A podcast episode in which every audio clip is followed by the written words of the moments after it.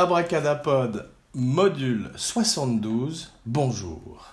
Alors, aujourd'hui dans la série Platine, la série Platinum d'Abracadapod, un film de 1972, donc pour le numéro 72, ça tombe bien, un chef-d'œuvre de Francis Ford Coppola, un des chefs-d'œuvre de Francis Ford Coppola qui s'appelle The Godfather. Alors, The Godfather, c'est le parrain, c'est le premier de la trilogie, c'est euh, aussi bien que le deuxième, bien meilleur que le troisième. Euh, certains préfèrent le deuxième, d'autres le premier. Moi, j'aime les deux. Ils font partie d'une saga euh, sur la mafia, sur la mafia euh, en particulier de Sicile, et d'un autre temps, puisque le film, qui est un film des années 70, un film fermement ancré dans les années 70, aussi bien par son casting que par le ton, que par les sujets qu'il aborde, est un film d'époque, un film qui se passe dans les années 40 et qui voit effectivement le démarrage de l'empire de Don Vito Corleone, joué par euh, le grand Marlon Brando, dont euh, ce n'est pas euh, la performance préférée d'Abracadapod, qui préfère tout de suite annoncer la couleur. grand acteur, mais effectivement comme on, va le voir, il a dû convaincre les studios, il a dû convaincre les exécutifs qu'il pourrait jouer le rôle du parrain. Tout le monde voulait euh, Laurence Olivier, Anthony Quinn, n'importe qui plutôt que lui. Mais on en parlera dans quelques instants et on va voir qu'effectivement c'est un grand combat pour tout le monde et un des films dont la genèse a été particulièrement douloureuse pour tout le monde. Donc, euh, à propos de Genèse, commençons par le commencement, comme d'habitude, avec Abracadapod. Et aujourd'hui, et Abracadapod vous fait une offre que vous ne pouvez pas refuser. Hey, Abracadapod is gonna make you an offer you can't refuse. La première d'une grande série de très mauvaises imitations, une grande, grande tradition de la famille euh, Corleone, la famille Abracada Corleone. Donc effectivement aujourd'hui, Leave the Gun Get the Cannoli.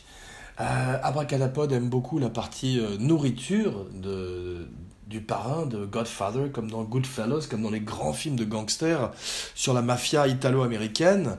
Eh bien, la nourriture a toujours une place importante, comme dans le cœur d'Abracadapod, qui rêverait de faire un podcast qui serait à la frontière de la nourriture et du cinéma une espèce de, voyage au pays des grandes recettes euh, de cuisine, de l'histoire du 7e art, le 7e lard, on pourrait l'appeler d'ailleurs, en hommage à l'embonpoint d'Abracadapod.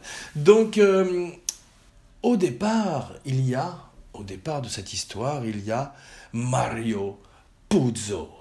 Parle plus bas car on pourrait bien nous entendre. Deuxième euh, imitation médiocre d'Abracadapod aujourd'hui, pour ceux qui comptent. Donc effectivement, euh, au départ, Mario Puzo euh, a écrit deux livres. qui n'ont pas marché. Donc il a connu l'échec, il est addict au jeu, au gambling, et il écrit il a tout d'un coup euh, un coup de fil de son éditeur, puisqu'il a besoin d'argent, et son éditeur lui dit euh, Eh bien, j'ai une idée, tu sais, dans ton dernier livre, qui était un livre déguisé sur l'arrivée de sa mère, une immigrante italienne en Amérique, eh bien, il y avait une partie importante, ou en tous les cas pas assez importante selon l'éditeur, sur la mafia, et euh, l'éditeur lui dit Fais ton prochain livre sur la mafia, c'est dommage qu'il n'y en ait pas assez dans le précédent, ça aurait été beaucoup plus facile pour moi de le vendre. Donc euh, ça n'est pas tombé dans l'oreille d'un sourd, donc et euh, se met à écrire une soixantaine de pages qui sont lues par un jeune lecteur de Paramount, très talentueux, qui mériterait d'avoir une, une promotion, même encore aujourd'hui d'ailleurs, s'il nous, nous écoute eh bien, euh, attire l'attention des, pontes des exécutifs de Paramount et de Robert Evans sur les galets, je crois on dit, sur les épreuves du livre, alors que le livre n'est pas encore publié ni même terminé. Alors, ce qui intéresse immédiatement euh, Evans, avant même que le, le film ne devienne, euh, avant même que le film n'existe, ou avant même que le livre ne, devienne un énorme best-seller et un des plus gros succès encore jusqu'à ce jour en librairie de vente de livres. Euh, il paraît, je ne sais pas, que la plus grosse vente de, de vente de le ventre, ça continue, un hein, bracadapod à tout, est toujours obsédé par la bouffe. Donc la plus gros, le plus gros ventre de livres serait Dracula. Donc euh, espérons-le, puisque effectivement ça nous amène directement au parrain. Dracula étant un autre film de Francis Ford Coppola. Et la première recommandation de la semaine, puisque effectivement le Dracula de Coppola le Dracopola est un petit peu mésestimé. Et bien qu'il ait énormément de défauts, en particulier euh, son traitement de Van Helsing aux mains du grand Anthony Hopkins, qui est complètement en liberté malheureusement, eh bien, euh, mériterait d'être redécouvert. Donc, mais revenons en, dans les années 70, au moment où Mario Puzo sort son livre, il a besoin d'argent, il rencontre Bob Evans qui optionne le livre directement alors avant même qu'il ne soit fini pour 12 000 dollars. Puzzo lui a confié avant euh, l'entretien qu'il a besoin de 10 000 dollars très rapidement pour des dettes de jeu. Il a eu tort. Ça n'est pas tombé dans l'oreille d'un sourd, ce qui serait une espèce de leitmotiv de cette émission et du film Le Parrain. Et tout d'un coup, Robert Evans se trouve en quête d'un metteur en scène. Alors, à l'origine de la plupart des grands films hollywoodiens, sans compter les films de Michael Bay, Euh, il y a un grand metteur en scène, cette fois-ci il y a un gros metteur en scène. Car Coppola est déjà un grand amateur de pâtes à l'époque où il est engagé pour le parrain, et c'est une des principales raisons pour laquelle il est engagé pour le film. Donc aujourd'hui, une émission sur le signe de la, de la nourriture, une émission sur le signe du cinéma, de la pasta.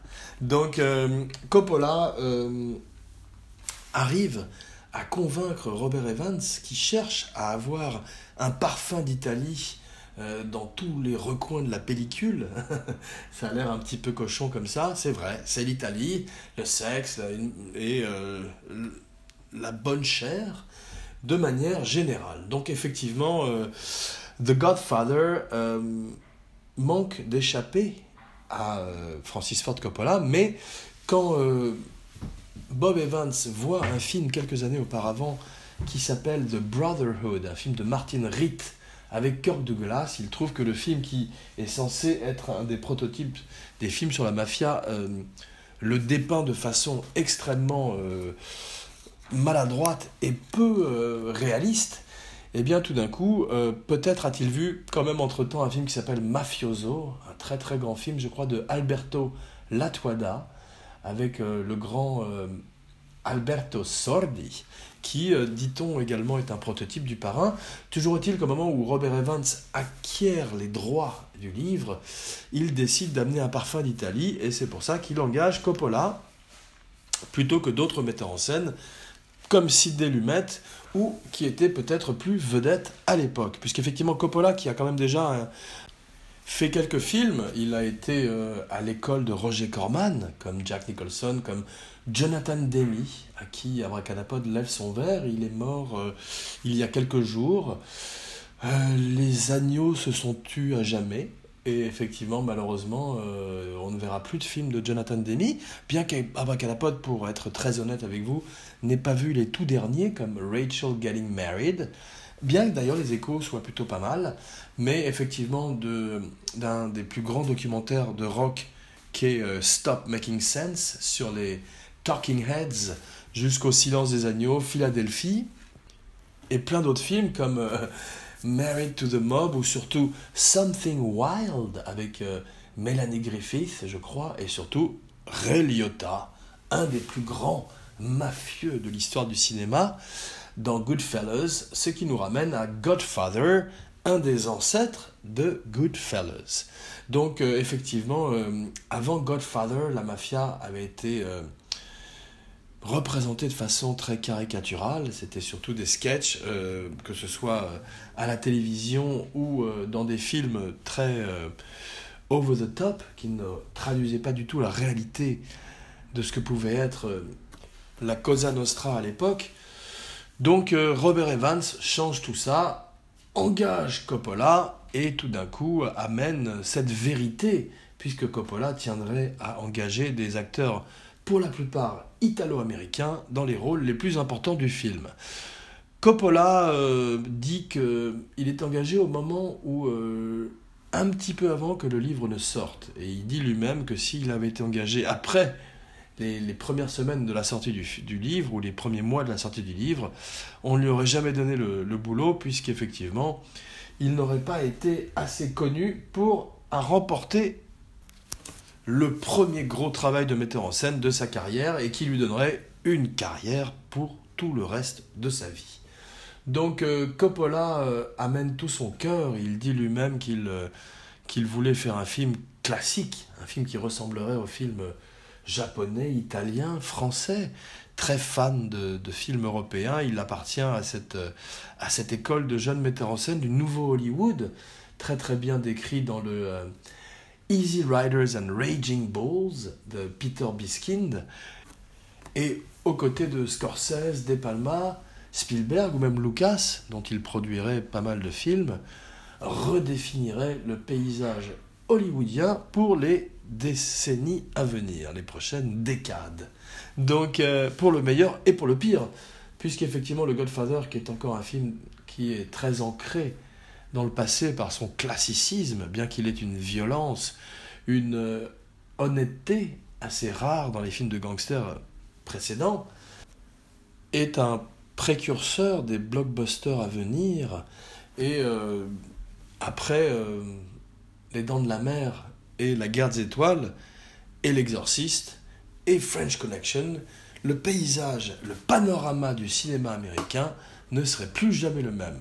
Mais avant ça, il y avait The Godfather en 72, et avant ça, il y avait Francis Ford Coppola qui se bat à tous les stades du film, avec tous les exécutifs possibles et imaginables, pour faire exister sa vision. Une vision qu'il, euh, qui finalement, euh, voilà pourquoi Abracadapod aime un petit peu moins euh, Le Parrain que Goodfellas ou Donnie Brasco, ou des films qui montrent un envers du décor plus noir. C'est que Le Parrain, effectivement, à l'arrivée, donne une, une interprétation assez noble euh, de tous ces gangsters qui, même s'ils ont un code de l'honneur qui n'existe plus aujourd'hui dans les nouvelles mafias, eh bien, euh, reste quand même une bande de crapules qui est un petit peu glorifiée euh, à la manière de, de héros shakespeariens par Coppola, alors que Scorsese les ramène dans le caniveau, les ramène sur terre avec Goodfellas et amène de l'humour qui manque parfois un petit peu au parrain. Mais euh, sans le parrain, peut-être pas, probablement pas de Goodfellas, certainement pas de Soprano, et euh, aujourd'hui encore un des plus grands films de l'histoire du cinéma, au même titre que le parrain numéro 2, et ce grâce à une conjonction de planètes, à une espèce de miracle, qui est euh, tout d'un coup la rencontre entre Coppola et Gordon Willis, le chef opérateur. Alors le chef opérateur pousse euh, les ténèbres, pousse le, noir et la lumière au maximum pour montrer cette histoire de bien et de mal. Il y a aussi Milena Canonero au costume, euh, Nino Rota dans une des plus belles musiques de film encore euh, jusqu'à nos jours et dont je vais vous chanter quelques notes. non, non, c'est une blague, rassurez-vous. Donc, euh, effectivement, ensuite, euh, Coppola caste son film. Et là, les ennuis commencent vraiment. Euh, le studio voudrait Robert Redford, le studio voudrait Jack Nicholson, des vedettes de l'époque, Burt Reynolds, même n'importe qui, mais surtout pas Al Pacino et surtout pas Marlon Brando. Alors, le premier combat, effectivement, c'est le parrain, c'est le personnage du titre, c'est Marlon Brando. Comme je disais précédemment, le studio aurait préféré caster euh, Orson Welles, aurait préféré caster euh, Laurence Olivier, mais Brando gagne le rôle à la fin parce qu'il est américain, contrairement à euh, Orson Welles et Laurence Olivier.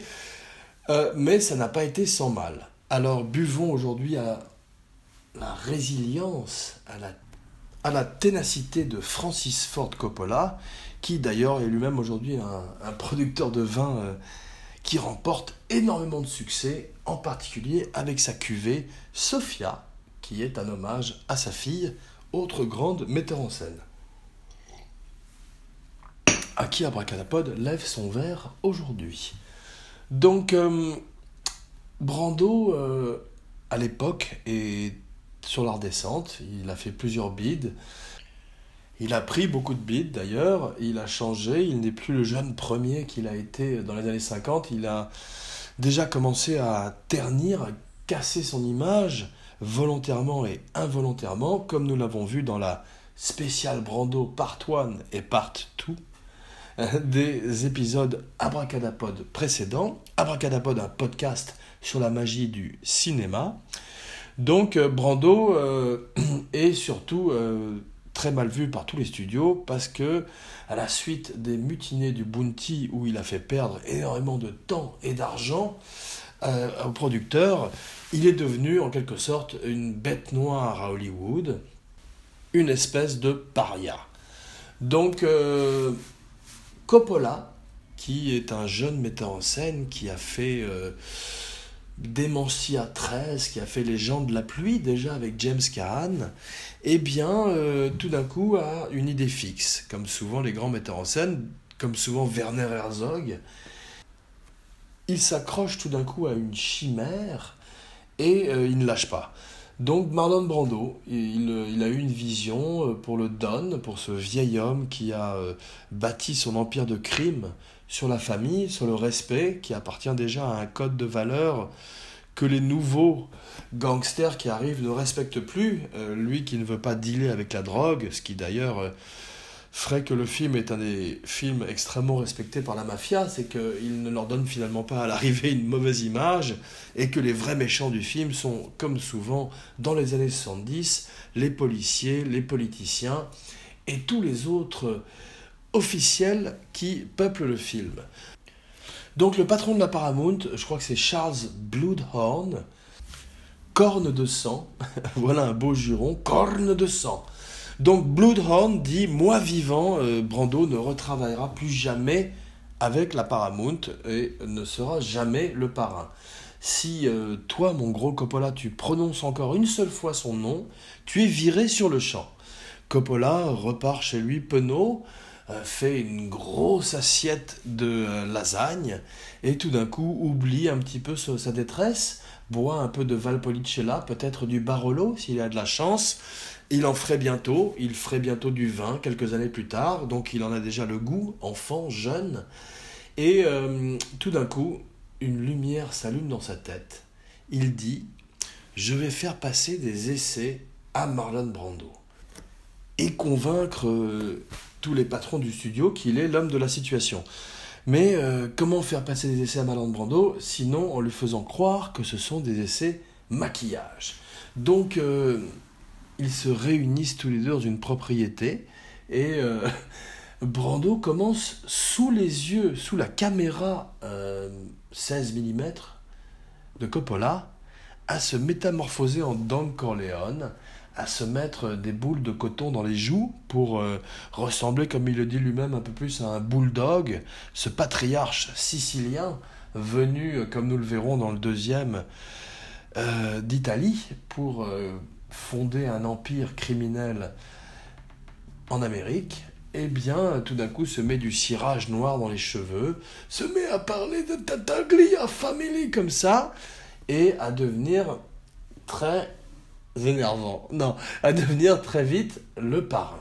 Donc euh, Coppola est ébloui, il est un jeune metteur en scène, et c'est là qu'arrive le premier problème d'Abracadapod. Car effectivement, Abracadapod aurait préféré que Marlon Brando fasse le film euh, sans boule de coton ou boule de Kleenex dans les joues, et euh, en étant beaucoup plus proche de l'homme qu'il a été, et non pas une caricature d'un italien.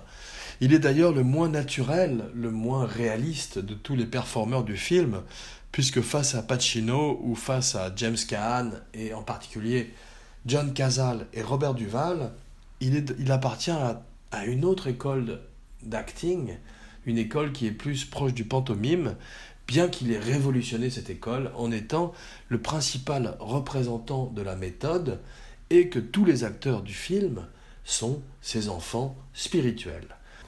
Spirituel, abracadapod ne l'est pas, et c'est pour ça que nous enchaînons du coq à l'âne sans plus attendre par Al Pacino. Donc, euh, finalement, euh, Coppola se bat, il accepte de faire baisser le cachet de Brando, et euh, à la suite des essais où la plupart des exécutives ne le reconnaîtraient pas, paraît-il, eh bien, euh, il est engagé, mais Pacino n'est pas engagé. Pacino passe des heures et des heures d'essais. Il existe sur YouTube beaucoup d'images, beaucoup de témoignages sur le parrain infiniment supérieur à celui que vous écoutez à l'instant. Donc arrêtez immédiatement ce podcast et ruez-vous sur YouTube pour écouter la suite. On voit que tout Hollywood était pressenti pour le rôle de Michael Corleone. Le studio avait aussi peu envie de lui, euh, d'Al Pacino, que euh, le studio avait envie de Dustin Hoffman au moment du lauréat. Mais ce sont les années 70, les critères du euh, héros, ou plutôt du anti-héros, changent. On passe effectivement d'un modèle plus hollywoodien des années 60, des années 50, à un héros plus proche de Gary Cooper, à cette fois-ci un archétype plus proche d'un homme de la vie de tous les jours. Coppola finit par avoir raison et engage Pacino. Pacino euh, a une première semaine de tournage terrifiante. Euh, tout le monde veut le virer, Coppola aussi, tout le monde veut le virer. Ça durerait quasiment jusqu'à la fin du tournage, dans un stress et une pression terrible, ce qui est souvent le cas dans les grands chefs-d'œuvre et les grandes productions de l'histoire du cinéma.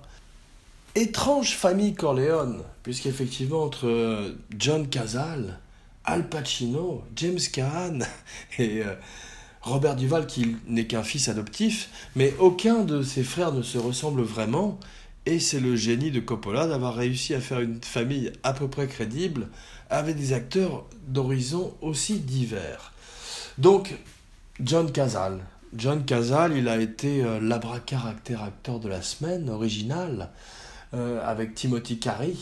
Il est le plus grand caractère acteur de tous les temps, avec Jules Berry, et effectivement avec cinq films, ou six, tous nommés aux Oscars, a eu une des carrières les plus extraordinaires et les plus fulgurantes qui ait été. Il était euh, marié avec euh, Meryl Streep, il est mort malheureusement dans les années 70, euh, après The Deer Hunter, que Meryl Streep avait accepté de faire pour passer plus de temps en sa compagnie et s'occuper de lui.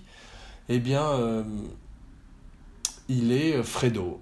Il est Fredo dans le parrain, dans le parrain numéro 2, et nous parlerons un peu plus de lui la semaine prochaine. Puisque la semaine prochaine, eh bien oui, annonçons-le tout de suite, le parrain numéro 2, ça n'est une surprise pour personne. On ne fera pas de parrain numéro 3, ça n'est également une surprise pour personne. La pauvre Sofia Coppola qui finalement euh, arriverait plus tard à faire une très belle carrière de metteur en scène, serait crucifié au moment du parrain numéro 3, car euh, accusé, euh, ou en tous les cas son père accusé de népotisme, et euh, surtout, malheureusement, star d'un film qui est très inférieur au film précédent, Robert Duval. Robert Duval, grande carrière, spécial Abracadapod, spécial Robert Duval, bientôt sur Abracadapod, un podcast sur la magie du cinéma. Depuis euh, To Kill a Mockingbird, où il faisait sa première apparition, je crois, en Boo Radley, eh bien, il a eu une très grande carrière. Il est dans True Grit, il affronte John Wayne. Il est dans euh, tous les films euh, de Coppola, tous les plus grands films de Coppola, comme Les Parrains et surtout comme Apocalypse Now, où il joue le lieutenant-colonel Kilgore, qui aime particulièrement l'odeur du napalm au petit matin. Donc euh, Robert Duval joue le rôle du fils adoptif. Il est moitié irlandais, moitié euh, allemand. Et effectivement, au même titre que Henry Hill, quelques années plus tard, ne pourrait pas être complètement assimilé à la mafia et à la famille, n'étant pas pleinement d'origine italienne. Diane Keaton est magnifique dans le rôle d'une autre outsider à la famille qui euh, aime, qui épouse Michael Corleone, et qui a été également, de par le passé, la muse de Woody Allen. Woody Allen, Gordon Willis, Gordon Willis, le chef opérateur, ferait la plupart des grands films de Woody Allen, comme Manhattan, mais surtout Annie Hall. Peut-être euh, le plus grand film de Woody Allen, car il est à la frontière de, des early funny ones, de ceux euh, qu'il a fait au début de sa carrière, qui étaient plus franchement comiques, plus franchement un hommage aux Marx Brothers, et qui sont les préférés d'Abracadapod, et ceux de sa deuxième partie de carrière, qui sont plus un hommage aux maîtres européens, comme Fellini ou Bergman, que Coppola a étudié au même titre que les nouveaux metteurs en scène du Nouvel Hollywood.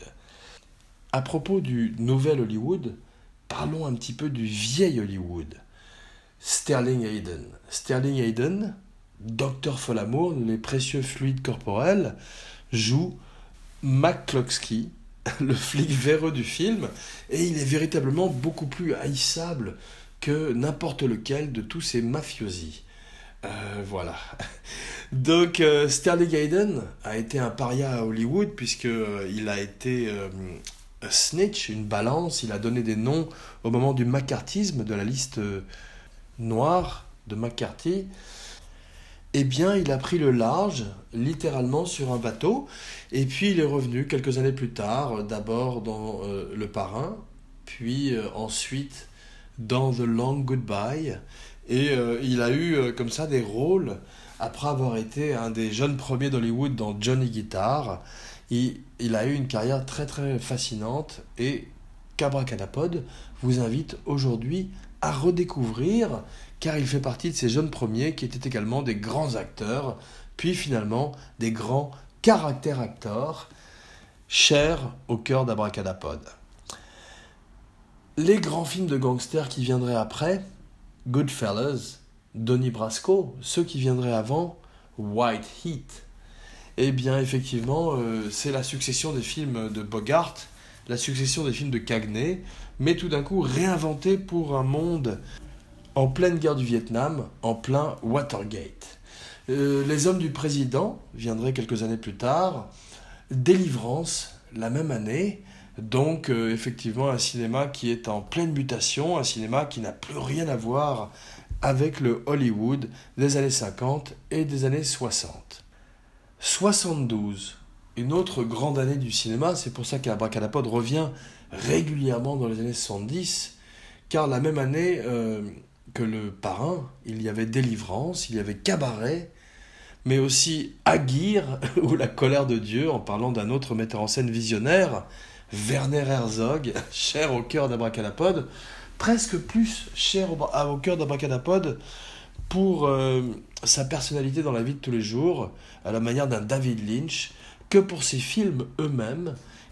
La même année, il y a aussi L'aventure du Poséidon, un film qu'Abracadapod a vu enfant et euh, dans lequel Gene Hackman euh, joue le rôle d'un prêtre qui sauve la vie d'un bateau qui s'est retourné. Voilà, mauvais remake, bon film original, euh, du maître des films catastrophes, Irwin Allen, dont Abracadapod vous recommande également cette semaine, La Tour Infernale, avec euh, Steve McQueen et Paul Newman et Frank Sinatra.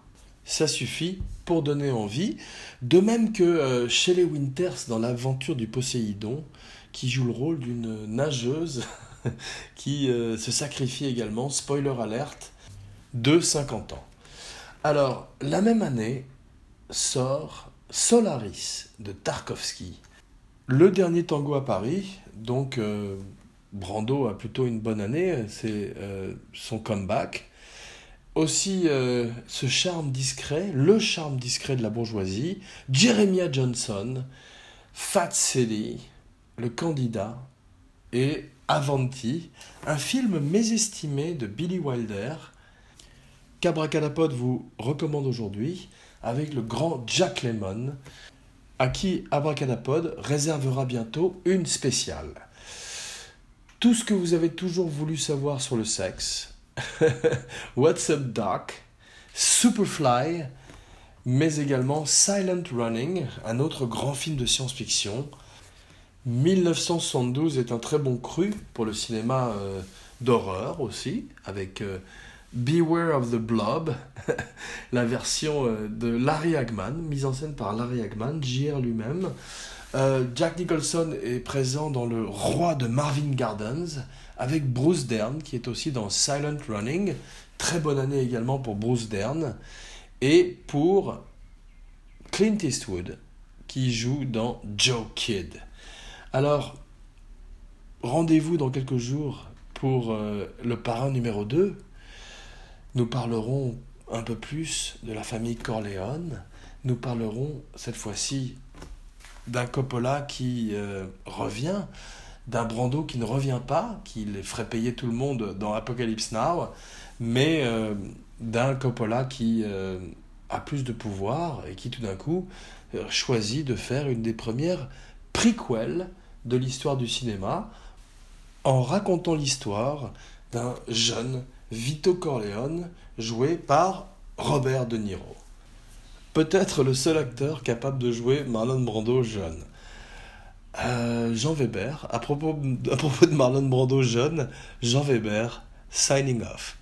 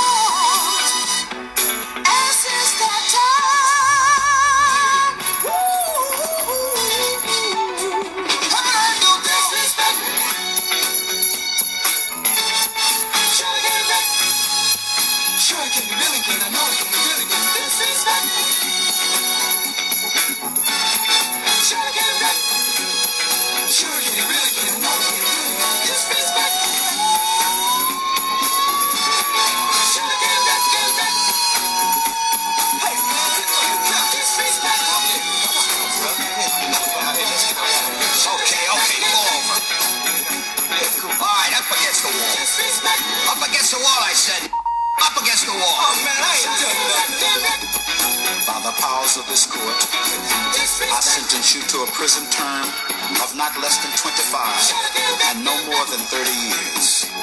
I can only hope that this sentence, as harsh as it may seem or sound, will grant you all the opportunities of rehabilitation and serve as a deterrent to others who may feel that they can violate the laws of the world.